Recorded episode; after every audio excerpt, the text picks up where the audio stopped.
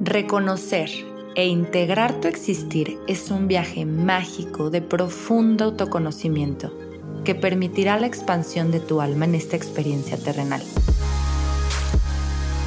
Yo soy Samantha García y en este espacio juntas exploraremos el camino a conectar con nuestra feminidad cósmica. Bienvenida al Cosmos Femenino. Hola amigos, ¿cómo están? Bienvenidos a este espacio, bienvenidos a otra semana más, a un nuevo episodio. Estoy muy emocionada de estar aquí de regreso. No es una nueva temporada, pero bueno, ya saben que me di un descanso de cuatro semanas, entonces regreso justamente con temas que me han apoyado muchísimo en estas cuatro semanas a encontrar el mensaje a la ansiedad y y son herramientas que quiero compartir con ustedes porque todo suma. Tengo aquí de invitada el día de hoy una gran amiga mía que se ha convertido en amiga porque antes ya nos conocíamos, pero no teníamos esta cercanía y ella me ha ayudado muchísimo a través de la, de la herramienta que vamos a compartir el día de hoy con ustedes a eh, sanar, a sanar desde la raíz y a cómo podemos implementar esta herramienta literal para cambiar nuestra vida. O sea, se escucha a veces muy cliché, pero no dimensionamos la profundidad de lo que es cambiar nuestra vida. Entonces, le voy a dar la bienvenida. El tema es la meditación, cómo nos puede ayudar la meditación en cambiar nuestra vida y el mundo. Y la invitada del día de hoy es Carla Gassman. Ella es bióloga en área de biométricas. Y es que, biomédicas. biomédicas, perdón. Ya ven, es que está fácil, pero yo en la biología no nos entendemos.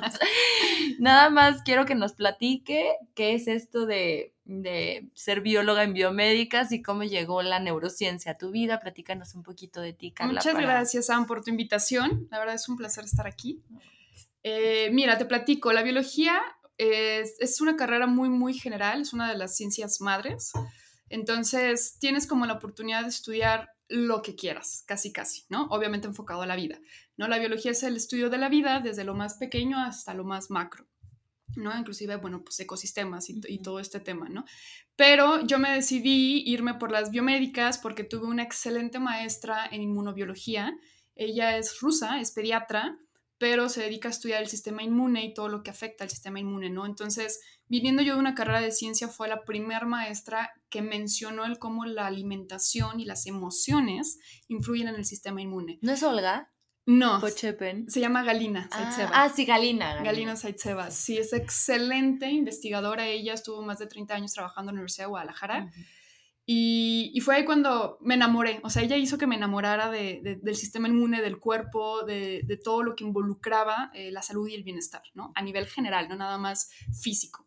Entonces, este, de ahí empecé con, la parte de, ir más, de estar más consciente de lo que yo comía y de lo que sentía. Y justo en esa, en eso, en esa etapa más o menos de, mi vida, que fueron los últimos semestres de la carrera, porque es cuando tú te inclinas por un área en la que quieres digamos, especializarte, que no es una especialización como tal, pero es un área en la que tú vas eh, más inclinada. Eh, conocí, bueno, yo ya conocí a una persona que vivía cerca de mi casa, yo vivía sola en Guadalajara, y, es una fue una excelente maestra para mí a nivel ya espiritual y emocional en mi vida. Y ella fue la primera que me invitó a estudiar Reiki y ahí conocí la, la, meditación por primera vez y también conocí la parte integral, ¿no? Donde también involucraban la alimentación, involucraban las emociones, la meditación. Entonces de ahí terminé estudiando health coach, ¿no? Que en un principio también me parecía, estaba escéptica, ¿no? Pero dije, bueno, va, le di la oportunidad, supero por mucho mis expectativas. Y como me encanta la ciencia, la realidad es que también, bueno, pues he estudiado otras cosas enfocadas a ciencia como medicina ortomolecular, que habla de suplementación, este, pero no dejé la parte espiritual, ¿no? Entonces seguí con la meditación que es justo lo que nos enseñaron, porque tú también estuviste en IIN, ¿no?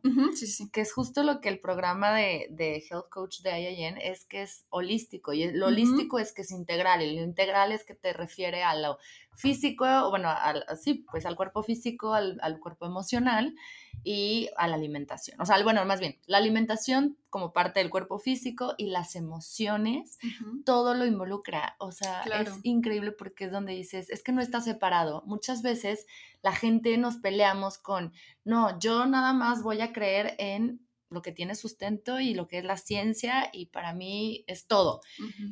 Y hay que abrir, está padre, abrirnos la oportunidad, abrir nuestra mente hacia entender. Cuando tú te conoces, cuando tú ya conoces tu cuerpo y conoces lo que eres o quién eres, puedes reconocer que tienes que eres todo, que eres todo junto, que no eres una sola cosa. Entonces, que también tus emociones juegan un papel muy importante en tu salud física y que tienes que prestarles atención y darles un espacio en tu vida, que la salud física viene muy pegada hoy en día de la alimentación saludable porque ya estamos en una industria alimentaria donde por intereses económicos no hay alimentos reales allá afuera, hay puros productos, que es diferente. Entonces, qué padre que que integraste todo, que supiste, que fue llegando a tu vida, que supiste integrarlo y que aparte ahora también la parte de la mente, yo le podría meter la meditación dentro de la mente, porque es entrenar a la mente. Claro. Entonces, es todo junto. El día de hoy vamos a platicar más a fondo acerca de la meditación, porque, como dice Carla, ya hay estudios científicos, que es la, a través de la neurociencia, de cómo la meditación ayuda a sanar, bueno, a nuestra salud física y mental. Entonces, vamos a empezar por la pregunta de, del, del, millón, la básica, la de oro, que es, ¿qué es la meditación? Pues tú ya lo dijiste, Sam. La meditación en sí es entrenar la mente, ¿sale? Eh, parece, como decías en un inicio, algo tan sencillo, pero si somos conscientes de todos los pensamientos, como te decía, que estamos teniendo día con día y a todo momento, nos vamos a dar cuenta que no es algo tan sencillo. O sea, la práctica en sí es sencilla, pero llevarla a cabo pues lleva un proceso, ¿no? Entonces, como yo les digo eh, a, todos las, este, a todos mis niños que han estado conmigo en mis programas, es la meditación es entrenar tu mente haciéndote consciente de lo que estás pensando todos los días y a todo momento, porque realmente no somos conscientes yo creo que a este mundo y a esta sociedad le está haciendo falta ser consciente de lo que estamos haciendo. Cuando nosotros, desde que nosotros estamos en el vientre materno hasta los siete años, estamos en ondas teta, nuestro cerebro está en ondas teta. ¿Qué quiere decir esto? Estamos en hipnosis. Entonces nos están hipnotizando todo el tiempo eh, en nuestros primeros años de vida y todo esto nos va programando para nuestra etapa adulta. Y el 95% de las cosas que hacemos día con día las hacemos de manera inconsciente, de manera automática, con ese 95% de nuestra infancia, de los programas de nuestra infancia. Entonces, realmente la meditación nos ayuda a ser más conscientes, ¿no? ¿Qué estás pensando? ¿Cómo estás reaccionando ante las circunstancias que están en, tu vida, ¿no? Eh, ¿Qué es lo que realmente quieres? ¿Estás haciendo esto porque quieres o estás haciendo esto porque es lo que la sociedad quiere de ti? Entonces, te empiezas a ser mucho más consciente de ti, y hacer mucho más introspección, dejar de mirar el exterior y buscar respuestas en el exterior y empezar a buscar respuestas internas, qué es lo que yo realmente estoy sintiendo, porque estamos muy acostumbrados a estar desconectados de nosotros mismos, estamos distraídos todo el tiempo con el ruido externo, con la ropa que traigo, con el carro que tengo que comprar, con la casa, con el trabajo, con los hijos, con el que, mira, ya me vio el fulanito, ya tengo que irme de vacaciones y voy a presumir que me voy a Europa. Y, o sea, todo el tiempo estamos como queriendo entrar en una sociedad y nunca nos prestamos atención a nosotros. ¿Qué es lo que yo realmente quiero? Y esto me hace feliz, o sea, estar 12 horas trabajando continuas y no estar disfrutando a mi familia para que para nada más comprarme un carro último modelo, que no está mal, o sea, hay que aclarar aquí que tener dinero no es que esté mal, pero cómo lo estás haciendo, a costa de qué, y si eres realmente consciente que eso es lo que quieres o eso es lo que te han impuesto que tienes que querer o hacer. Ah, o que pusiste tu seguridad en algo externo, ¿no? Exacto. Como esta parte de, sí, si es tuyo, es propio lo que quieres o te lo enseñaron o lo aprendiste. Mencionabas que de los 0 a 7 años estamos en este estado donde estamos siendo hipnotizados todo el tiempo. ¿Quién nos hipnotiza? Principalmente nuestros padres. ¿no? O sea, desde que estamos en el vientre, lo que siente la, la, mamá, lo que estás sintiendo tú durante el embarazo, si quieres al bebé, si no quieres al bebé, si te sientes rechazada por tu esposo en ese momento o rechazada por la sociedad. Cualquier sentimiento y cualquier emoción que tú estés sintiendo es algo que va a bajar al, al bebé, ¿no? En, durante el embarazo. Y ya cuando naces, pues estamos constantemente diciéndoles a los niños qué tienen que hacer, cómo tienen que comportarse que al final entiendo que hay, bueno, una sociedad donde hay ciertas reglas, donde hay ciertas cosas que tenemos que aprender para convivir, ¿no? Pero el simple hecho, por ejemplo, de decirles a los niños, no llores, no grites, no te enojes, ya los estamos enseñando a reprimir sus emociones, los estamos hipnotizando que es malo llorar, que es malo enojarse, que es malo gritar, inclusive de felicidad, porque a veces los niños están gritando de felices, ¿no? Pero uno como adulto es como, ay, no, guarda silencio, aturdes, o sea, no, no grites de felicidad. Entonces empezamos a no demostrar nuestras emociones, ¿no? Y eso es una de las pocas cosas. Otra cosa, y es algo por lo que me encanta la meditación y creo que podría cambiar el mundo, es la parte de la violencia, porque enseñamos a los niños desde chiquitos a ser vengativos desde el lado egoico de la madre por querer proteger al niño, ¿no? Es decir, si te pegan, pegas. Pero en ese mensaje hay, hay, muchas cosas muy grandes de trasfondo. ¿Qué es esto? Cuando yo le estoy diciendo a un niño pequeño de 5 o 6 años, si te pegas, pegas, lo que le estoy enseñando es venganza, obviamente, ¿no? Es si te hacen, haces. Pero no nada más es algo, o sea, el niño no entiende que nada más es cuando es niño y cuando está en la escuela y cuando le pegan. No, el niño entiende esto para toda su vida. Entonces, creces programado para que cuando alguien te haga algo, tú lo tienes que regresar. Entonces, si tu pareja te es infiel, pues entonces tú también vas a buscar la manera de hacerlo sufrir, ¿no? O si en el trabajo un compañero te hace algo malo, pues ya estás tú también buscando cómo, cómo hacerle algo malo. O si la mamá de repente también te habla fuerte, pues ya estás tú contestándole a la madre, ¿no? O, también desde la parte de cuando nos enseñan a ser tan competitivos, o sea, claro. es un tema súper complejo esto de la educación, pero pero ok, entonces de los 0 a 7 años, que es, por eso todo el mundo nos dice que a esa edad es donde nosotros más, em, como que formamos ciertas creencias o ciertas heridas que se nos que nos marcan el corazón, que nos marcan el cuerpo y que cuando no estamos conectados con nosotros mismos vamos a manifestar una realidad desde la emoción que sentimos de esa, o sea, bajo esas creencias, ¿no? Como bajo esas emociones que las, bueno, las, las pues sí, las vuelves a vivir, las vuelves a experimentar, entonces vibras en esa emoción y se externaliza o se materializa en tu realidad más cercana. Exacto. Es por esta razón, porque estamos como en esta edad súper receptivos, en esta onda, donde somos energía casi, o sea, recibimos toda la energía que está a nuestro alrededor y ahí se ancla en nuestro cuerpo, como una programación. Ok. Ahora, ay, es que sí, la meditación, la meditación, la meditación. ¿Quién puede meditar? ¿Es realmente para todo el mundo? Sí, Sam, realmente la meditación todo el mundo lo puede practicar, sea de la religión que sea, o sea, no, no involucra que dejes tus, tus, creencias religiosas, en dado caso, y si no eres religioso también la puedes, eh, también la puedes practicar. Es una técnica, obviamente hay diferentes tipos de, de, caminos en la meditación, ¿no? Está el camino sencillo, el simple, que es si tú, por ejemplo, em, tienes un trabajo muy pesado, pero eres, ateo, no crees absolutamente en nada, ¿no? En cuestiones espirituales o de algún dios o, todo esto, la meditación te puede ayudar mucho en el camino simple a reducir niveles de estrés. O sea, ya va más enfocado a los niveles médicos, a los niveles fisiológicos. Em, que puede ocasionar en tu cuerpo, ¿no? Entonces, puedes reducir estrés, puedes reducir ansiedad, puedes reducir depresión, puedes regular tus emociones, ayuda mucho a la parte de la regulación emocional, ¿no?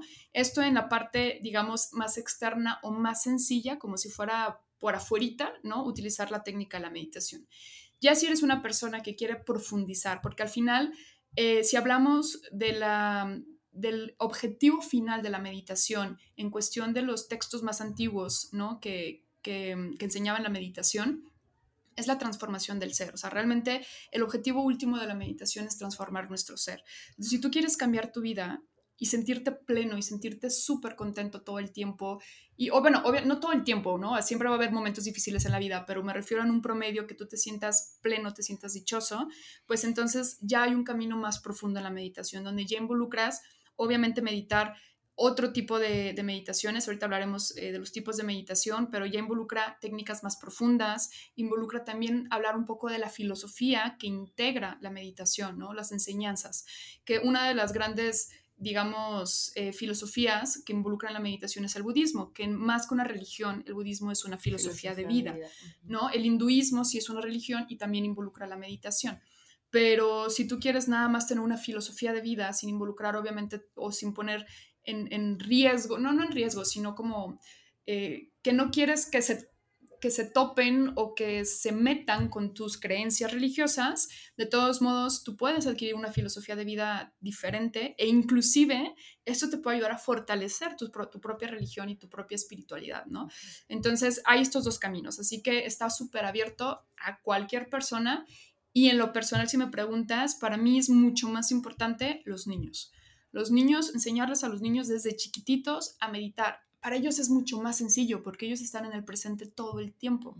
Ellos no traen todo, toda esta bola de maraña de pensamientos cargando del pasado y del futuro y qué voy a hacer mañana y qué, y qué hice ayer. No, ellos están viviendo el presente. Entonces para ellos es muy, mucho más fácil aprender la técnica y conservarla para cuando sean adultos. Les facilitaríamos el camino un montón. Sí, exacto. Y ahorita vamos a llegar justamente a los beneficios, porque pues también si empiezas, si esto nos lo hubieran enseñado en la escuela nosotros, otro mundo externo estaríamos viviendo, ¿no? Digo, los hubieras no existen, claro, todo, es perfecto. tal como es, existe una razón por la cual es así, pero sí está llegando yo creo cada vez con más fuerza porque viene mucha luz, viene mucha conciencia, entonces qué padre que los niños tengan esta oportunidad de estar en contacto consigo mismos, conectados consigo mismos, no solo de los 0 a 7 años, sino que de, de todas, o sea, a partir de, desde su nacimiento hasta el final de sus días en esta vida. Pero bueno, entonces, ¿cuáles, qué tipos de meditación existen, Carla? Mira, hay miles y miles y miles de técnicas. Si hablamos de técnicas, hay millones, ¿no? O sea, de verdad que estudiarlas todas todavía está un poco complicado. Sin embargo, los neurocientíficos han dividido la meditación, al menos la taxonomía más reciente, la ha dividido en tres, en tres, este, en tres categorías. Una de ellas es la atención plena. Que es el famoso mindfulness. Que es el, famoso mindfulness. Eh, esta, esta técnica, digamos que la empezó a ser famosa en Occidente un médico que se llama John Kabat-Zinn. No es que la haya creado, esta meditación viene del budismo, eh, de hecho, del budismo zen. Eh, y del Theravada, bueno, del budismo en general, ¿no? Pero él lo que hizo fue traerla y empezar a aplicarla en sus pacientes de, porque él es, él es biólogo, si no mal recuerdo, se dedica a la parte de biomédicas también, y él empezó a, incluir esta técnica en hospitales a algunos pacientes con dolor crónico, con depresión, y empezó a tener muy buenos resultados. Entonces, él hizo como un, digamos, un protocolo o un tipo de programa con este tipo de meditación que se le llama RIVAP, que es este, reducción del estrés basado en atención plena. Entonces, este, empezó a tener muy buenos beneficios, sin embargo, regresamos a lo mismo, la atención plena es simplemente ser consciente, es estar en este momento en todos tus sentidos, no estar pensando en lo que hiciste ayer, en lo que hiciste mañana, ni estar creando juicios ¿no? al, al, momento. Entonces el mindfulness a mí me encanta porque es la puerta a todas las otras meditaciones, es mantener la mente en este momento, ¿no? Sea cual sea lo que estés haciendo, en este momento traer la mente y eso te va a ayudar a muchísimos aspectos, eh, como lo es, por ejemplo, em, no sufrir antes de tiempo, ¿no? Estamos estamos bien, nos encantan las novelas, nos encantan los dramas en la mente, ¿no? Entonces todo el tiempo de que si me van a inyectar, yo ya desde una hora antes ya estoy sufriendo. sí. Estás toda contraída. Fíjate que eso me acuerdo mucho que me lo, me lo enseñaste al principio y me, mm, o sea, creerás que es broma, pero me fui a hacer la prueba de COVID en inicios, a inicios de mes pasado, bueno, finales de agosto. Y este, y, y me acordé porque literal fue como, yo ya iba nerviosa y en eso recordé que me dijiste, de los budistas lo que hacen es, pues no sienten el dolor antes de que lo estén sintiendo. Sí lo sienten cuando, lo, cuando les hacen las pruebas, ¿no? Estos, estos estudios pero ellos ya están a otro nivel, obviamente, pero no, no se anticipan al evento. Entonces eso me ayudó muchísimo porque, a ver, no duele, pero sí es incómodo. La prueba de COVID, no sé si te la has hecho, pero... O, o sea, es súper incómodo de que te saquen de la muestra de la nariz, ¿no? Sobre todo la de la nariz, no tanto la de la garganta. Y sí me ayudó muchísimo a relajarme, a soltar el cuerpo y ya cuando hicieron la muestra fue como sentir, sentir, sentir. Sí, me tensé, la neta, pero bueno, ya no fue desde antes. Yo solía, yo soy muy aprensiva, yo solía preocuparme mucho antes de tiempo. Por ejemplo, cuando empecé a grabar era de unos nervios, de, de estar anticipada en el momento y de estar nerviosa desde antes. Ya venía con taquicardia, ya venía, o sea, y esto no lo haces consciente, pero sí tiene un efecto negativo en el cuerpo porque estás en, bajo estrés continuo. exacto. Que es lo que estamos viviendo hoy en día. Estamos a nuestro ritmo de vida estamos dándole todo el tiempo estrés a nuestro cuerpo. Estamos en estado de supervivencia ah, todo el tiempo, ¿no? Entonces, en estado de supervivencia no podemos crear. Inclusive justo ayer eh, estaba viendo un documental, bueno, soy fan de los documentales, este, estaba viendo un documental donde hablaba precisamente de que la creatividad eh,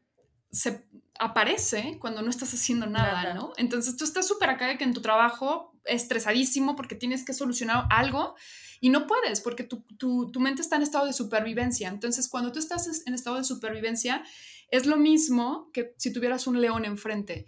Lo que necesitas es correr, luchar, eh, gritar, o sea, ¿sabes? O sea, necesitas defenderte de alguna manera, pero no estás en estado de creación, no estás en estado de eh, sanación. Entonces todo el tiempo estás en estado de supervivencia y es lo que nos pasa, ¿no? Y esto no nada más aplica, como tú decías, o sea, para cosas dolorosas físicas, también aplica para eh, dolores emocionales, como por ejemplo, tengo un, o sea, no sé, una, un familiar que tiene cáncer, que ya está en estado terminal y que va a morir en cualquier momento, pero antes de que muera yo ya estoy sufriendo su muerte, ¿no? Entonces yo puedo pasar, imagínate una persona en un estado terminal que por cuestiones de su estilo de vida o lo que tú quieras, vive más de lo que le dijeron, ¿no? Que vas a vivir nada más un mes, pero vive ocho meses. Ahora imagínate los familiares ocho meses sufriendo por la muerte de ese familiar. O sea, ¿cómo van a vivir ellos físicamente? En estado de supervivencia, en estado de estrés constante. Entonces, si aprendemos a mantenernos en el momento presente, que es lo único que realmente tenemos, solamente tenemos esto, no existe el pasado ni existe el futuro, solo es este momento. Entonces, si aprendemos a realmente mantener nuestra mente en este momento, créeme que no habría tanto sufrimiento. ¿Por qué? Porque si yo estoy mucho tiempo en el pasado, me deprimo. Si estoy mucho tiempo en el futuro, me pongo ansioso. Entonces, si ahorita en este momento la persona está conmigo, está viva, pues en este momento la disfruto. En este momento, si quiero abrazarla, la abrazo, le digo que, la amo, no sé, me la llevo a pasear, lo que tú quieras. Y el día que muera, bueno, pues ese día es obvio que vas a sentir dolor. Y en ese momento vive tu dolor, ¿no? Porque, o sea, no se trata de no sentir nada, sino de aprender a vivir lo que estás viviendo en ese momento. No, no algo hipotético en el futuro, ni algo hipotético del pasado que ya pasó, ¿no? Al final de cuentas. Entonces, el mindfulness a esto nos ayuda, a mantenernos en el presente y también lo que me encanta es que es sin juicio, sin juzgar las experiencias. Tendemos a pensar que si me siento triste es malo, ¿no? Por lo que te decía desde niños, no llores, no estés triste, no te enojes. tendemos a pensar que si estoy enojado, que si estoy triste, es malo. Entonces ya desde ahí me estoy poniendo un juicio a mí misma. Y ya desde ahí lo quiero reprimir, desde ahí lo quiero cambiar. Entonces quiero controlar mis emociones. Y no se trata de controlar las emociones, se trata de observarlas, de aceptar también ese momento y, como te digo, vivirlo. Si ahorita estoy enojado, pues ahorita en este momento me siento, respiro y pongo mi atención a esa emoción. ¿Qué me está queriendo decir esta emoción? ¿Qué estoy aprendiendo? ¿Para qué está esta emoción aquí? ¿Qué experiencias viví y cómo esto resuena en mí? ¿No? Entonces, ya desde ahí empezamos a quitar juicios, a quitar juicios de que algo es bueno y algo es malo, porque nunca nada es bueno ni nunca nada es malo. Todo es porque tiene que ser y todo es porque es. Punto. ¿Cómo quieres tú vivir la experiencia? Eso es diferente. La experiencia ya está afuera. ¿Qué quieres tú vivir de esa experiencia? ¿Cómo la quieres interpretar? Totalmente. Es como el trabajo de Byron Katie, este ejercicio que desarrolló, ¿sí la conoces? No, ella no la conozco. Es una autora, bueno, no me sé bien su bibliografía, la verdad, pero tiene esta este ejercicio que se llama The Work y lo tiene también en español. Y es un ejercicio que en cuatro preguntas te hace analizar tus pensamientos, igual fuera del juicio y luego también lo inviertes, así como, bueno, ya después lo, lo explico bien en otro episodio para no desviarnos, pero te hace cuestionar tus pensamientos. Primero observarlos, reconocerlos, qué estoy pensando y después preguntar, oye, ¿esto que estoy pensando es realmente cierto? ¿Realmente está pasando aquí y ahora? O sea, es un ejercicio muy tangible, muy, o sea, muy, muy conciso de hacer en 10 minutitos que te evitan, ella lo desarrolló para justamente deslindarnos del sufrimiento, o sea, como separarnos del sufrimiento, porque los pensamientos que tenemos son los que nos traen sufrimiento a nuestra vida, porque a los pensamientos les ponemos un significado. Exacto. Entonces, bueno, es un tema súper interesante, pero bueno, tenemos el mindfulness, el segundo tipo de meditación. El segundo tipo de meditación es el constructivo, que aquí entran todas las meditaciones de visualización, todas las meditaciones que eh, en lo, lo que hacemos durante la meditación es construir algo. Es decir, por ejemplo, me siento y empiezo a agradecer. Entonces empiezo a visualizar todas las cosas por las cuales estoy agradecida, empiezo a, producir estas emociones en, mi cuerpo, observarlas, ¿no? que aquí entra un poco el mindfulness, de, de ser consciente que estoy sintiendo cuando estoy pensando en algo en lo que estoy agradecida. Y entonces eso me ayuda a generar emociones positivas dentro de mi cuerpo y si hablamos cuestiones energéticas, empieza a subir nuestra frecuencia energética, ¿no? Nuestra frecuencia vibratoria. Entonces esto nos va a ayudar ya hablando, no nos vamos a meter ahorita tanto en este tema, pero en cuestión de física cuántica, a que nuestra energía suba. Y si nuestra energía sube, estamos en un estado no de supervivencia, sino de creación y, de, y de sanación y de todo esto, ¿no? Entonces, cuando nosotros visualizamos algo por lo cual queremos construir, algo que a lo mejor sentimos que ahorita no nos está, mm, no, estamos teniendo en nuestra vida. Por ejemplo, soy una persona muy negativa y todo el tiempo estoy viendo lo, lo malo de la vida, noticias negativas, estoy todo el tiempo pensando en lo que me falta, etcétera, bueno, practico una meditación de gratitud para enfocar mi atención en lo que sí tengo, ¿no? O si yo estoy todo el tiempo enojada o soy muy rencorosa, entonces practico una meditación de amor, bondad, ah. de perdón, y entonces empiezo a cultivar cuestiones de amor, ¿no? En nuestro cerebro, cada vez que nosotros hacemos una meditación, se, se empiezan a crear nuevas conexiones neuronales, ¿no? Y esto es lo interesante, porque como cualquier hábito al final de cuentas. Si nosotros queremos aprender a tocar el violín, ¿qué tenemos que hacer? Pues tenemos que practicar, exacto, tenemos que tocarlo. O sea, suena burdo, pero si quieres aprender a tocar el violín, tócalo. o sea, tal cual. Si quieres aprender a amar, ama. Si quieres aprender a perdonar, perdona. Entonces, para esto son estas meditaciones constructivas, para empezar a construir eso que nos que sentimos que a lo mejor nos hace falta en nuestra vida, ¿no? ¿Por qué? Porque al momento en que nosotros pensamos y enfocamos nuestra energía en lo que queremos y en lo que sí tenemos, entonces lo que carecemos empieza a perder poder. ¿Por qué? Porque si nosotros enfocamos nuestra energía en lo, de lo que carecemos, cada vez vamos a tener más carencias y más carencias. Y no es que las tengamos, es que tu interpretación y tu manera de ver las cosas van a ser en carencias. Y efectivamente, al final la vida es lo que te va a decir. Yo les digo, yo les digo a mis niños, eh, la vida es como Google. Si tú pones en Google no fumar, te van a aparecer cigarros. Tachados si tú quieres, pero van a aparecer cigarros. Si tú pones eh, quiero, eh, no quiero estar gordo, en Google te van a aparecer personas gordas, ¿no? Tachadas también si quieres, pero van a aparecer personas gordas. En cambio, si enfocamos la atención en lo que sí queremos en nuestra vida, eso es lo que se nos va a presentar. Por eso las famosas visualizaciones son tan poderosas. Obviamente, en cuestión de la visualización, hay que saber cómo hacerlas, ¿no? Porque al final tienes que involucrar tanto la mente, o sea, la parte de visualización, como la parte de las emociones.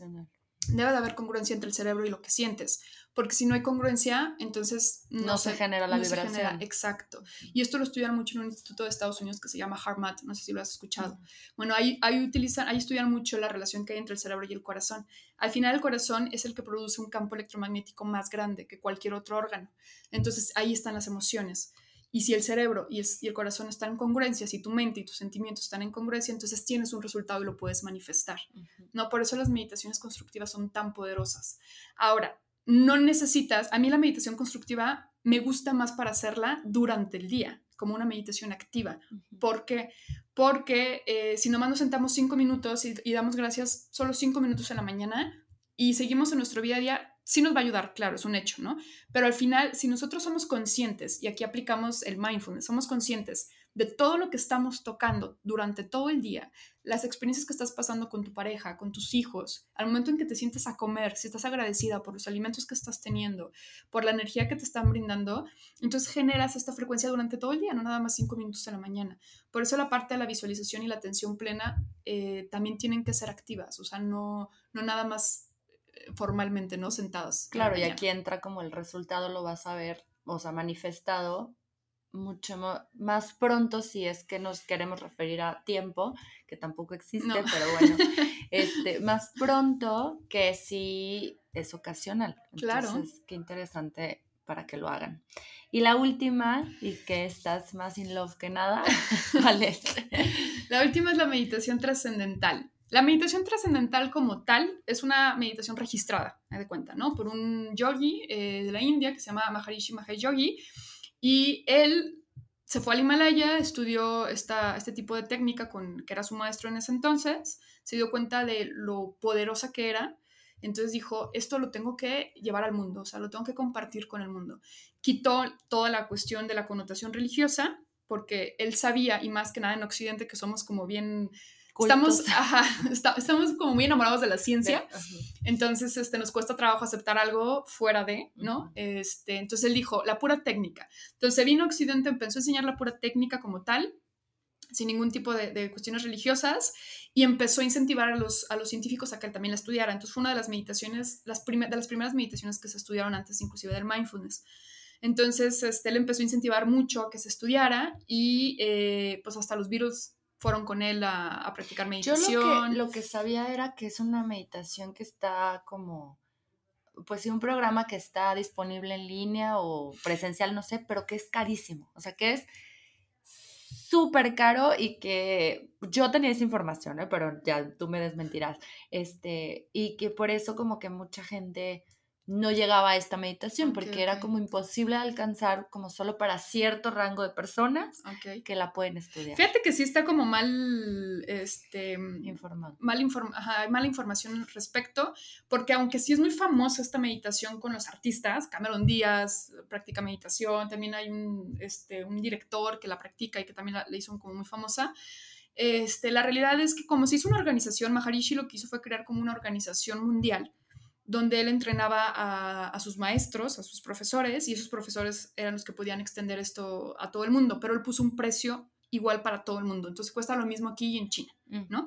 Obviamente transformándolo a la moneda, ¿no? Pero a mí lo que me encanta es que tienen esta apertura de que si una persona con muy pocos recursos quiere aprenderlo, lo enseñan gratis o, una cuota muy, muy baja, ¿no? Pero si saben que lo puedes pagar, pues te dicen, bueno, pues págalo, pero aún así no es tan cara. Mira, para que ah. te des una idea, cuesta 5 mil pesos aquí en México. O sea, ah. realmente no es... Ahora, gente que a lo mejor le cuesta trabajo los 5 mil pesos, pero tienen esta flexibilidad. Y está accesible para los demás, ¿no? Entonces, y que se diga para la gente artistas, que bueno, claro que tienen el dinero para pagarlo, ¿no? Entonces, bueno, esta meditación, te digo, la, la trajo este yogi y la empezó a hacer como muy conocida y algo en lo que se jactan mucho ellos, que cuando yo la estudié, digamos que fue la última que yo aprendí, es que es la más sencilla, ¿no? Entonces yo iba también súper escéptica, ya sabes, de que, ay, la más sencilla, todos dicen eso y todos dicen que es la mejor y no sé qué, ¿no? Entonces yo llegué, este, fue como que, bueno, pues a ver qué tal. Y cuando me la enseñaron dije, tan sencilla, o sea, ahí sí fue como que está demasiado sencilla, ¿no? Eh, que al final mindfulness también es sencillo, pero acá lo bonito es que esta diferencia de las dos primeras, que es el mindfulness y la constructiva, dejas de utilizar toda tu cuestión cognitiva, ¿no? O sea, es trascender la mente precisamente. Y cuando tú estás en mindfulness, tienes que tener tu mente en este momento y tienes que tener tus sentidos también en este momento. Cuando es la constructiva, tienes que utilizar tu parte cognitiva para visualizar, imaginar y sentir y producir estas emociones en tu cuerpo. Y en la trascendental, que también la tiene, no nada más que te digo, es una, digamos, una meditación registrada, pero también el budismo la, la maneja con otro nombre, al final lo que tratan estas meditaciones es trascender la mente, o sea, es decir, dejas toda la parte cognitiva y la trasciendes. Entonces, aquí es donde me encanta porque tú mencionabas hace ratito eh, que decías que no es que tengan que hacer todas estas cosas las personas para tener una vida equilibrada, al final es simplemente ser. Entonces, eso a mí me encanta porque es, no tienes que hacer nada, tienes solo que ser, o sea, simplemente ser. ¿No? Y nos cuesta como mucho, ¿cómo? O sea, eh, ya sabes, estamos buscando que me voy a China, me voy a, digo, a, este, la India, me voy a las montañas, a meditar, a aprender, que no está mal, al final cada uno tiene como nuestro, su propio camino, ¿no? Pero si nos vamos, digamos, a última instancia, lo único que tenemos que hacer es ser. eso es todo. Por eso me encanta tanto esta meditación, porque es dejar de... Sonará un poco más allá de... un poco difícil, ¿no? Pero es dejar de pensar y no es que pongas la mente en blanco, porque no, no se trata de eso, es simplemente conectarte y te conectas tan profundo que de repente, ¡pum!, te vas. Entonces parece que no estás aquí, estás en un sitio donde tienes muchísima paz, mucha tranquilidad, mucha plenitud. Y este sitio en tu cerebro en ese momento se están produciendo ondas que se les llaman ondas gamma. Y esto ya está demostrado con la meditación trascendental. Cuando una persona medita esta meditación, eh, el cerebro empieza a producir ondas gamma. Las ondas gamma son ondas de muy alta frecuencia, eh, arriba de las beta, ¿no? que son el, estado de vigilia, pero están vinculadas con estados eh, de mucha plenitud y mucha felicidad y mucha dicha. ¿no? Entonces, digamos que llegas a este estado muy fácil con esta meditación. Sin embargo, obviamente sales de la meditación y pues regresas a tu vida normal, ¿no? Por eso ahorita mencionabas algo, eh, la parte de, de, ser constantes, es como el ejercicio. Si yo quiero marcar mis músculos, no puedo ir solamente al gym una vez a la semana, tengo que ir cinco veces, tengo que ir con un entrenador y tengo que ver qué tipos de ejercicios tengo que hacer, ¿no? Para, poderme, para poder subir mi masa muscular y qué tengo que comer, etc.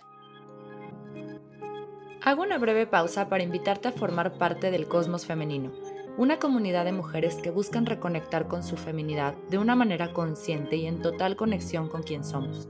Ingresa a www.musaluna.com.mx diagonal suscríbete, conoce nuestro kit menstrual ecológico, disfruta los beneficios exclusivos de la comunidad, como descuentos especiales, lanzamientos de productos y más sorpresas. Además recibirás un boletín mensual donde comparto mi camino con el fin de inspirar a todas las mujeres a reencontrarse consigo mismas y vivir desde su total soberanía. lo mismo en la meditación. Es complicado porque ahora que me dejaste hacer estos ejercicios, yo he observado mucho mi mente, obviamente, y, y es como, bueno, esta meditación aparte tú me diste como un mantra, ¿no? Para estar repitiendo, que podrías confundirla con las de visualizaciones o con las del mantra, ajá, mindfulness pero pues sí, esto te, te aleja, ¿no? Entonces, bueno, te vas de repente, pero yo me he dado cuenta que es, la mente es tan poderosa y tan, está tan acostumbrada a tener el control de nuestra vida, que yo me he dado cuenta que estoy, puedo estar repitiendo el mantra, pero estoy pensando mil cosas. estoy pensando mil cosas y entonces otra vez entras en mindfulness porque observas tus pensamientos, no te enganchas, no los juzgas, los dejas ir, pero al final de cuentas te estás dando cuenta que qué increíble la cantidad de pensamientos que ya pasó por mi mente y yo al mismo tiempo pude repetir este mantra sin ningún problema, pero entonces es aquí es más difícil conectarte porque pues estás en dos estados, estás mindfulness y estás ay, no sé. Sí, mira, yo esto es bien importante. La verdad es que en lo personal si a mí si a mí me preguntas, si esto es opinión personal meramente, de las tres tipos de meditaciones yo creo que sí debemos primero aprender mindfulness, o sea, lo básico. Tenemos que entrenar la mente tanto para estar presente que cuando llegues a las otras sea muy fácil, porque si no, como tú dices, vas a estar realmente practicando mindfulness, no las otras meditaciones. Entonces, si yo estoy en una, meditación constructiva y estoy queriendo, eh, no sé, enfocarme en, en sentir amor por alguien, en perdonarlo, en bla, bla, bla, pero mis pensamientos están yendo a mil por hora, entonces realmente lo que voy a hacer es mindfulness, que también sí, o sea que al final también vas a estar practicando la otra, ¿no? La constructiva, pero vas a estar un poco mezclada. Entonces yo siempre digo, primero mindfulness, o sea, aprendan a tener su atención en este momento y a no juzgarse. También eso es bien importante, porque si tú pasas a las otras dos tipos de meditación y vienen pensamientos, es normal, ¿eh? o sea, también no es como que sea malo, o sea, es normal. Y hay que entender que así como cuando hacemos ejercicio, los primeros cinco minutos nos estamos muriendo, conforme más practiquemos, después vamos a aguantar 15, 20, una hora, ¿no? Entonces acá igual, puede que a lo mejor en un inicio sea un poco complicado, los pensamientos estén viniendo, pero si tú no creas este juicio, o sea, si tú no dices, ay, no, estoy haciéndolo mal, estoy, estoy pensando, estoy, me estoy volviendo a ir, etcétera, si tú no piensas eso y nada más dices, ok, regreso a mi mantra, vuelvo a prestar todo mi enfoque, mi, mi enfoque al mantra y me dejo ser. Sí, eso da mucha paz porque sí te frustras. O sea, sí es como, como tienes una expectativa con la meditación. Exacto. Y más, y más como abrimos el tema, ¿no? Vas a cambiar tu vida a través, o, sí, a través de la meditación. Entonces ya es una expectativa muy grande o le estás entregando un poder muy grande a una herramienta.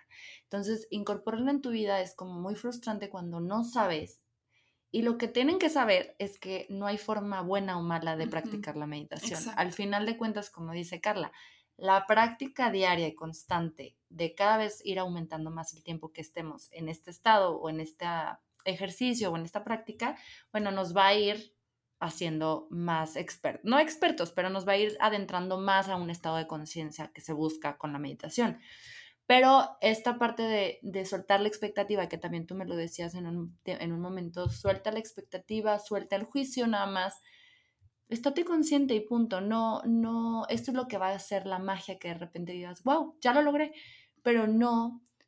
Sin presionar. sin presionar, porque si sentimos, yo, yo soy muy perfeccionista, entonces a mí es como estarme eh, juzgando, no, bueno, sí, juzgando y aparte exigiendo mucho, ¿no? De que no logro, no lo logro y me frustro. Entonces digo, no, a ver, estoy haciendo el intento, estoy aquí, me estoy dando el tiempo para mí, lo estoy disfrutando y me quedo con eso.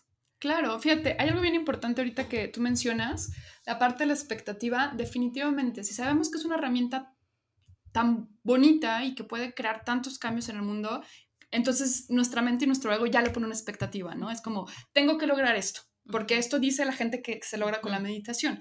Pero ahí ya estamos yéndonos en contracorriente de lo que es la meditación, ¿no? Que es simplemente ser consciente y ser y dejar que las cosas fluyan. Yo tengo, te voy a contar una experiencia eh, que le pasó a un amigo mío, que me encantó su experiencia porque fue muy, muy linda que es cuando, me dice él que cuando él empezó a meditar, realmente lo hizo para estar más tranquilo, él es piloto, él, vuela aviones.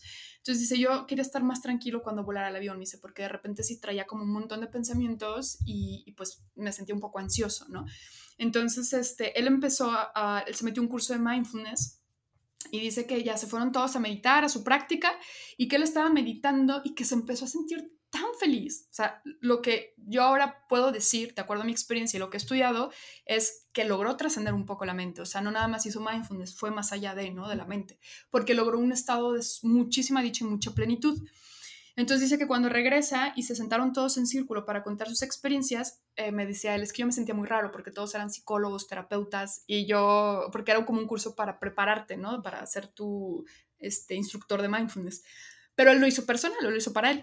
Pero entonces dice que se, empezaba, que se empezó a sentir así como raro, ¿no? Que, toda la gente ahí súper preparados y todo, y que él platicó su experiencia y que todos se quedaban así como, ¿cómo le hiciste? O sea, yo no, yo no pude, o sea, yo no lo hice. Entonces, que pues él se quedó así como que, ah, no es tan fácil, o sea, no, no era lo que teníamos que se supone que sentir. Entonces todos así de que no, claro que no. Entonces me dice, yo me sentí como mal porque pues, psicólogos, terapeutas, y yo fui el único que logró ese estado, ¿no? Pero porque aquí la clave es que él no, no, llevaba expectativas. A lo mejor toda la gente que se, que se inscribió al curso por ya ser psicólogos, ser terapeutas, ya sabían más o menos a lo que iban, ¿no? Que podían lograr con la meditación. Pero él no, o sea, fue como que, pues dicen que es bueno para la ansiedad, pues yo voy, ¿no? O sea, muy, muy, muy raro, ¿no? Y sin expectativas. Por eso logró al final ser, sin estar poniendo la mente. Y yo te platico, a mí lo que me pasó, yo tampoco estaba tan enterada de todos los, los beneficios que tenía la meditación cuando empecé con Reiki, pero a mí me soltaron. O sea, a mí me dijo, medita. Y yo, ajá, ¿y cómo, no? Tú, tú siéntate y medita cinco minutos. Entonces jamás me dieron como una guía, eh, en Reiki al menos, no me dieron esta guía. Y por eso a mí en un principio me costó tanto trabajo. Por eso yo creo que es bien importante siempre ir acompañado de alguien. No necesitas irte al Himalaya ni al Tíbet. O sea, si lo puedes hacer, genial, ¿no? Al final allá hay muchísima sabiduría. Pero simplemente el compartir con alguien que ya pasó ese proceso ya nos, nos ayuda un montón como a resolver todas estas dudas que vamos teniendo de, oye, ¿y qué pasa si, si hago esto? Oye, ¿qué pasa si me, si me está pasando esto? O las posiciones, o, o todo. ¿no? Como todo en la vida, sentirte acompañado es, hace la diferencia. Claro, porque es una práctica que realmente podemos hacer todos solos, ¿no? Pero el llevar una guía te lo hace más fácil. Yo no la llevé y la verdad es que para mí los primeros tres años fueron muy difíciles, o sea, lo dejaba semanas, luego regresaba y luego otra vez y luego regresaba. Y yo me di cuenta que, por ejemplo, ahorita que hice este, el curso, em, mis niños súper bien, súper aplicados y muchísimos beneficios, terminamos el curso y lo empezaron a dejar. O sea, como, ay, no, ya llevo dos, tres semanas sin meditar y no sé qué, y, ya me sentí otra vez como, cansado, como fastidiado, mi carácter volvió a cambiar. Entonces es como, es que tienen que volverlo a hacer, ¿no? Al final resulta como el gimnasio. Si tú vas al gimnasio y tienes un coach ahí que te esté apoyando y que te esté echando porras y que te esté diciendo, aunque no haga mucho el, el, este, el entrenador o la persona que está ahí contigo, el hecho de tener esta compañía y el hecho de tener también el compromiso con alguien más, ya, ya te ayuda a, a seguir haciéndolo y a ser constante, ¿no? Claro que si eres una persona súper disciplinada y súper constante, pues se te va a hacer muy sencillo, ¿no? Pero la mayoría, la verdad es que le batallamos con eso, ¿no? Digo, y yo incluida en cuestión de eso, pero, pero yo lo dejaba y regresaba. Yo tenía como bien puesto, ahora sí que el pie sobre el renglón y, decía, yo quiero cambiar mi vida. Yo quise cambiar mi vida porque, porque en lo personal, te digo, pasaba, por, pasaba, pasaba en ese momento situaciones muy, muy fuertes, ¿no? Familiares. Entonces yo decía, es que yo no quiero ser lo que ellos dicen que yo soy, ¿no? Entonces empiezas a cambiar y esta convicción también es súper importante. O sea, si tú quieres cambiar, lo puedes hacer, pero tienes que soltar el resultado. Va a llegar cuando tenga que llegar, cuando tenga que llegar. Mientras tanto, tienes que aprender de esa situación algo, ¿no? Claro. Que esto nos puede abrir a la siguiente pregunta, que son los beneficios de la meditación. O sea, en, en cuestión de beneficios físicos, ¿cuáles nos podrías mencionar? Y en cuestión de beneficios mentales, o sea, salud mental, nos puedes eh, compartir. Mira, en cuestión eh, de beneficios físicos, ya se ha demostrado que ayuda, por ejemplo, a reducir los dolores crónicos. ¿No? Si hay una persona que ya tiene dolores de espalda crónicos y que ya se operó y etcétera, y es algo que va a tener toda la vida, eh, ayuda muchísimo a disminuir el dolor. ¿Por qué? Por el simple hecho de que en vez de resistirte al dolor, lo aceptas, lo abrazas y lo dejas de juzgar. Y dices, ahí vas a estar, pues vayamos haciendo las paces porque vamos a vivir juntos, ¿no? Entonces, ayuda mucho a la parte de los dolores físicos, ayuda mucho a la parte de la depresión y a la parte de la ansiedad. Personas que son muy depresivas o son muy ansiosas tienen muy buenos beneficios en cuestión eh, pues mental, ¿no? Eh, en la cuestión, también cuestión física, ayuda a regular la presión sanguínea. Entonces, personas que sufren de hipertensión, es excelente que, que, mediten, ¿no? Les va a ayudar mucho esa parte. También fortalece el sistema inmune. Ya está muy demostrado que cuando nosotros meditamos, subimos nuestro, potencializamos nuestro sistema inmune. Y la otra es baja los niveles del estrés, baja el cortisol. Físicamente, nosotros producimos una hormona, bueno, varias hormonas del estrés, entre ellas el cortisol, que es una de las peores hormonas que podemos producir. No peores, no que sea malévola, porque la necesitamos para estar al, pendiente todo el día, pero en exceso y, luego en las noches no nos, no, nos, deja dormir, ¿no? Porque lo que hace es inhibir la producción de melatonina, que es la hormona del sueño. Entonces, si nosotros tenemos un exceso de cortisol, eh, la meditación te ayuda a disminuir los niveles de cortisol y eso te va a ayudar a incrementar lo que es el sueño a descansar obviamente más profundo y por lo tanto también te ayuda, bajo cortisol, te ayuda a que todos tus, todos tus otros sistemas funcionen correctamente. Y eh, en cuestiones mentales también ayuda mucho, por ejemplo, a la parte de la regulación emocional. ¿Qué es lo que pasa con nosotros? La mayoría de los seres humanos tenemos como esta cuestión de que nos tenemos un estímulo y automáticamente reaccionamos. O sea, es de que me dicen algo y yo luego luego respondo, ¿no? Porque no me quiero quedar callado, porque tengo, o sea, lo hacemos automático, a eso nos han enseñado, ¿no? Entonces, la, parte de la meditación lo que hace es crear una relación y un vínculo más fuerte entre tu córtex prefrontal y tu amígdala cerebral. Tu amígdala cerebral es la del peligro, es cuando dice, oye, te están insultando, oye, hay un peligro allá afuera, ¿no? Este, por lo cual puedes correr peligro. Sin embargo, ese peligro puede ser inclusive la suegra que te está diciendo que laves los trastes, ¿no? Y, tú, y te enojas, ¿no? Entonces la amígdala reacciona y eso hace, nosotros le decimos que es como un perro este, guardián, ¿no? O sea, él nada más te está defendiendo contra los peligros. Pero si tú meditas, empiezas a crear una, una relación, entrenar, como decíamos, la mente, entrenar a este perro guardián para que haya una relación más cercana con tu córtex prefrontal, que es tu parte, tu parte sabia. Entonces, lo que va a pasar es que vas a dejar un espacio entre el estímulo y la respuesta. Son micros, pueden ser microsegundos, inclusive segundos, pero ya no vas a reaccionar de manera instintiva. Te van a decir algo y ni siquiera vas a pensar algo, ¿eh? o sea, no es como que estés pensando en algo, simplemente ya tu cuerpo no va a reaccionar de manera automática y vas a contestar de una manera mucho más sabia y mucho más eh, coherente, ¿no? Entonces, esto yo creo que es una de las partes más importantes hablando de un cambio tanto personal como a nivel social, ¿no? ¿Por qué? Porque si no respondiéramos, si no fuéramos tan de sangre caliente, ¿no? Como dicen, este, habría mucho menos violencia, mucho menos violencia y mucho menos bullying. Eh, otro, otro, otro beneficio también importante, por ejemplo, de la meditación es la parte de la conciencia que este tema, bueno, sería un tema también de, de horas, este, pero eleva tu nivel de conciencia. Al final, nosotros tenemos diferentes tipos de nivel de conciencia, hablando de el nivel de estado de vigilia, que es en el que estamos ahorita cuando estamos despiertos y estamos haciendo cosas, el nivel este, de sueño, que es un, un sueño ligero, y el sueño profundo. Pero hay un cuarto nivel de conciencia, que es el nivel de conciencia trascendental. Por eso se le llama meditación trascendental o trascender la mente, ¿no?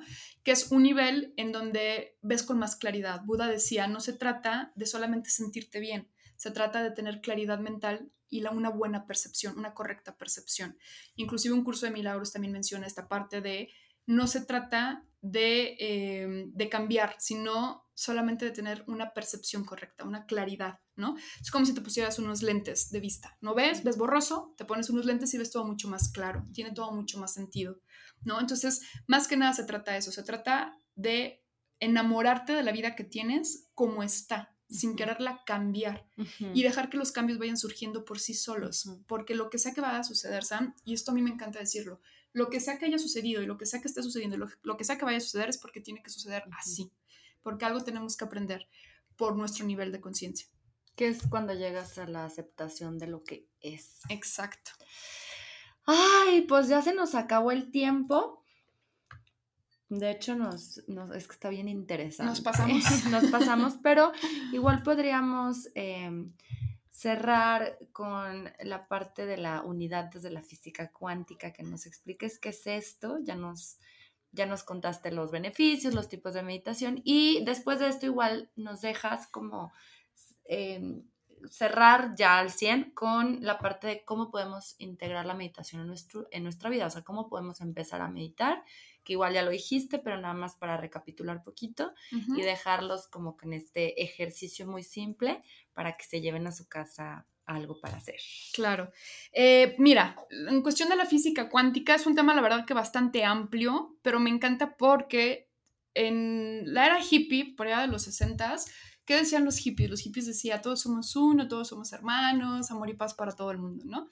Y, cada vez que alguien piensa de esa manera es como que, ay, qué hippie, ¿no? O sea, es como que algo inclusive catalogado, ¿no?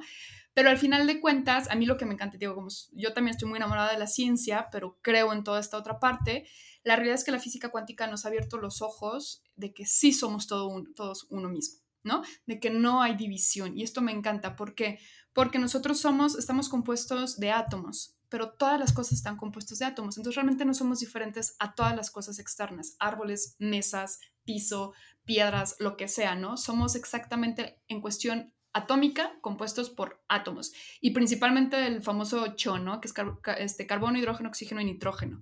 Entonces, estos, estos átomos, ¿de qué están hechos? Estos átomos están hechos de un 99.999% de vacío y un punto .0001 de materia. Entonces, si nosotros enfocamos nuestra atención a la materia, que es lo que menos somos, pues entonces cada vez vamos a ser más limitados, vamos a estar más limitados a las posibilidades. En cambio, si nosotros nos damos cuenta, la física cuántica ha dicho, bueno, si todos estamos hechos de átomos y los átomos están hechos de vacío, que al final viene siendo energía, ¿no? ¿Por qué no prestar la atención a la energía? Y cómo, los, cómo la física cuántica ha demostrado que estas pequeñas partículas se comportan de una manera impredecible y tienen millones y millones de posibilidades. Es decir, un átomo, de acuerdo a la física cuántica, un electrón no está en un sitio exacto. Un electrón está en millones de sitios al mismo tiempo, ¿no? Pero cuando hay una conciencia que lo observa, el electrón se colapsa y aparece. Esto es lo que ha demostrado la física cuántica y que muchísimos físicos han querido como refutar, inclusive Einstein, y no pudieron. O sea, ya está muy, muy demostrado que es real. O sea, que el átomo puede estar en millones de sitios eh, y cuando una conciencia lo observa, es el famoso efecto observador, es cuando colapse y ahí está. Esto es muy poderoso porque entonces nos damos cuenta que nosotros, al momento de observar algo, como decíamos, la visualización, al momento de observar algo, lo estamos creando, ¿no? Nuestra mente limitada nos ha hecho creer que si no lo tenemos o no lo tocamos en ese momento no es real. Sin embargo, si nosotros lo estamos observando a nivel conciencia, va a ser real, ¿no? Es real, ¿no? Al final de cuentas. Pero qué fuerte que aparte vivimos, vivimos porque la física cuántica te dice eso, el ser humano hoy en día vive en el 1%. Sí, exacto. O sea, en ese 1% que es nuestra, podríamos decirle nuestra realidad, lo que sí, lo que vemos, o sea, lo, que, tocamos, que tocamos, ajá, es solo el 1%. Sí, está cañón. Y es donde estamos la mayor parte del tiempo. Atorados. imagínate poder ser capaces de vivir desde esta conciencia pura, que es el 99% de tu experiencia. Desde la conciencia cuántica. Que ya es trascender, ajá, ya es trascender tiempo y espacio y todas las infinitas posibilidades. No, pues, este tema es para otro Sí, este tema me encanta a mí también, la física cuántica es increíble. Entonces cerramos pues ya con, con el cómo podemos incorporar la, meditación a nuestra vida de una manera como sin expectativas, sin verlo como algo imposible de alcanzar. Ok, eh, primero que nada, el primer pasito que yo les pudiera decir es simplemente meditación de atención plena, tres minutos al día. O sea, si nunca has meditado tres minutos al día en la mañana antes de empezar tus actividades y durante el día solamente trata de observarte. Observar cómo piensas, observar qué estás haciendo, cómo lo estás haciendo, qué sientes cuando lo estás haciendo. O sea, ser simplemente más consciente en cuestión de las actividades durante el día. Con eso se puede empezar, ¿sale? Yo recomiendo mucho que si vayas acompañado de la mano de alguien. O sea, no importa que no sea el gurú, ¿no? Pero que si vayas acompañado de una persona que ya medite, que lleve un par de años meditando, porque luego también ahorita la realidad es que hay inclusive mi maestría de mindfulness. Digo, no está mal, pero no es lo mismo una persona que acaba de estudiar seis meses mindfulness en una maestría a una persona que lleva a lo mejor cinco años practicándolo, ¿no? O sea, las experiencias que puedes obtener son mucho, muy diferentes, la retroalimentación. Entonces, sí, nada más esa parte de ir acompañado de alguien que ya haya vivido esa experiencia, que ya lo haya implementado en su vida y que haya visto cambios en su vida, ¿no? Y con eso, con eso podemos empezar. Ahora sí que ya poco a poco la vida te va a ir, te va a ir abriendo el camino hacia otras cosas. Totalmente. Estaba pensando que no mencionamos sobre las posturas. Esto es rápido. ¿Tienen algo de importancia o se influye mucho en tu práctica? Mira, eh, hay diferentes tipos de posturas eh, dependiendo de la técnica que se utiliza. Por ejemplo, la meditación trascendental es muy natural. Entonces, realmente la postura no es tan importante. Pero en todas las demás, sí es importante que mantengamos la espalda derechita por cuestiones energéticas para que la energía fluya correctamente y que las manos no se crucen por lo mismo de la energía, ¿no? Que no dejamos que fluya. Si estás sentada en el suelo, sí puedes cruzar las piernas como tipo flor de loto, en dado caso, o medio flor de loto, o si no, como casualita, ¿no? No importa, pero siempre la espalda derecha. Ahora, no forzarla, ¿eh? O sea, no, no estar como súper derecho, pero tampoco jorobado, o sea, una postura cómoda, pero derechita. Eso es bien importante. Y ya los mudras, que son las posiciones que se hacen con las manos, bueno, ya dependiendo del significado, del tipo de técnica, son realmente no es tan importante cuando queremos empezar, simplemente mantener la espalda derecha y enfocarnos en nuestra atención, en nuestra respiración. Sí, y cerrar con esto, que hay que recordar que justamente la meditación hay mucha teoría detrás, pero es totalmente práctica. Sí. O sea, es totalmente experiencial. Experimental. Experimental. sí, o sea, lo tienes que vivir y lo tienes que poner en. Claro. pues sí, en, práctica. práctica para poderla entender. Así es. Entonces, pues agradecer tu, toda tu información, que hayas estado pues, aquí, compartirnos, híjole, todo un mundo nuevo para muchísimos de nosotros y, y pues nada, déjanos por favor tus redes sociales, mi Carla, para que te contacten si alguien está interesado. Ella se hace acompañamientos, aparte de otras cosas, muchas otras cosas, pero eh, si la quieren buscar exclusivamente para temas de meditación, la encuentran en... Armonízate con H. En Instagram y en Facebook. Ok. Eh, bueno, bueno, ya saben, arroba armonízate con H. Gracias. No, Les pues mandamos un beso a todos. ¿Quieres que hagamos la Ay, sí, cerramos con meditación. cerramos nada claro. igual para que se vayan con esa tareita y mañana que lo empiecen a o al rato que lo empiecen a practicar. Muy bien, chicos, pues si nos están escuchando, les pido porfa que se sienten en una silla muy cómoda, con la espalda bien derechita, los dos pies bien puestos sobre la tierra sus manos no, me las vayan a cruzar, pónganlas arriba en sus muslos, ¿sale? Cierren los ojos y vamos a iniciar con tres respiraciones profundas. Respiren profundo, despacio, no hay prisa. Sientan cómo todo el aire entra a través de sus fosas nasales y llena sus pulmones. Con cada exhalación, sientan cómo su abdomen se contrae y sueltan. Y ahora les voy a pedir que con cada inhalación empiecen a contar. Inhalamos y contamos uno. Retenemos lo más que podemos y exhalamos. Inhalamos nuevamente y contamos dos. Retenemos lo más que podamos y exhalamos. Una vez más, inhalamos, contamos cuatro, retenemos y exhalamos. Inhalamos nuevamente, contamos cuatro.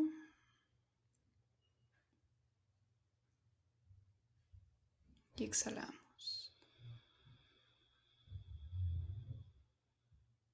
Por último, inhalamos, contamos 5, retenemos Y exhalamos.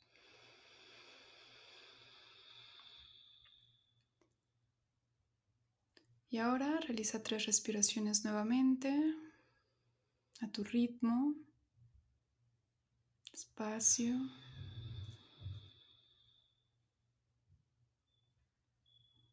Siente cómo tu abdomen se infla con cada inhalación. Cómo se contrae con cada exhalación.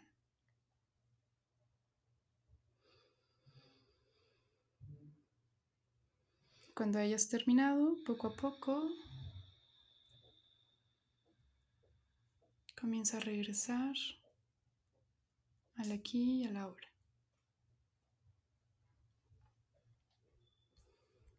Listo.